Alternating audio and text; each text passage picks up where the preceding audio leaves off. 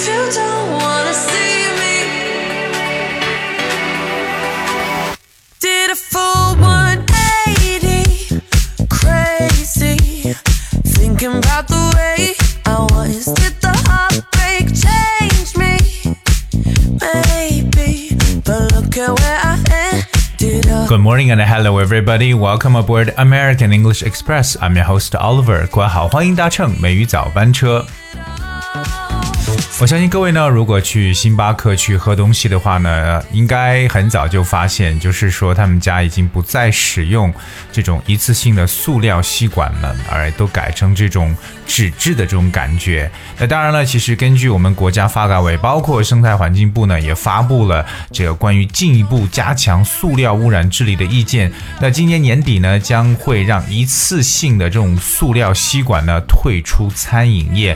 当然了，与此同时呢，也在加快新的这种产品的研发投入呢。那我们知道部分商家已经在做调整，所以今天美玉早班车，Oliver 跟大家一起来聊聊关于这么一次性塑料管的一个事情。on the other side. 不光是一次性塑料管，可能在我们早一点的话，在这个塑料袋的这个使用啊，就已经被怎么说呢？就说出现了一个很大的一个变动。OK，不再免费提供了，because we understand about the white pollution，就是白色污染呢。这最重要的就是 plastics. Alright, so we're gonna look at what is the next step. You know what is going to be affected. So, starting September, China will impose hefty fines on those who violate restrictions on disposable plastic products, including single use plastic bags and straws. By the end of 2020, the restaurants will be banned from using single use straws. 那从九月份开始啊，中国将对违反一次性塑料袋和吸管等塑料制品限制的啊这样的人呢，会处于高额的罚款。到今年底的时候呢，那餐厅呢也要被禁止使用一次性吸管。所以看来我们这个环保的法律呢是越来越严格。哎 so this is something we really have to cope with, you know, because we understand the importance of protecting the environment. 趁着这样一个小的新闻事件呢，跟大家一起呢来学习和分享一些相关的英文的说法。我们说呢，要去强制的执行一个东西呢，往往会用一个动词叫 impose，i am p o s e impose. When you impose something on someone or impose something on some on something, it means you force someone to have to deal with that is difficult or unpleasant. 通常都是迫使某人做某事，或者说把什么什么强加于什么之上呢？我们喜欢用的是 impose，i m p o s e。 比如我们要是说这种强行的去限制、去管制，那就是 impose limitations or impose restrictions on something。OK，这种强行的这种啊管制的说法 impose。比如说，这个制度呢，给很多人增加了额外的经济负担。This system imposes additional financial burdens on many people. So impose on 这个动词短语呢，就常常为这种迫使或者把什么强加于什么之上的说法。当然，我们说要强行的去对什么进行限制，那就是 impose restrictions on。另外，在我们生活当中，其实我们还接触到一个，就是对什么强行征税，就是 impose tax on 强征税的说法。我们说，如果是违反这个禁令的话呢，如果你再次使用一次性的塑料袋和吸管的话呢，从九月份之后呢，将会受到巨额的罚款。那说到这个巨额的这个巨大的词呢，今天给大家来分享一个新的，叫 hefty，h e f t y。H E F T Y, hefty. Hefty means very powerful, but I think one of the definitions for hefty means, you know, something of an amount of money particular means large, you know, or larger than usual than expected，就是超出一般的、比较大的这么一种说法，叫 hefty，OK，、也可以理解为可观的这么一种说法，hefty。 比如说呢，他们毫不费力的卖掉了这个东西，得到了一笔可观的利润。So they sold it easily and made a hefty profit. So if you make a hefty profit，就表示说呢是。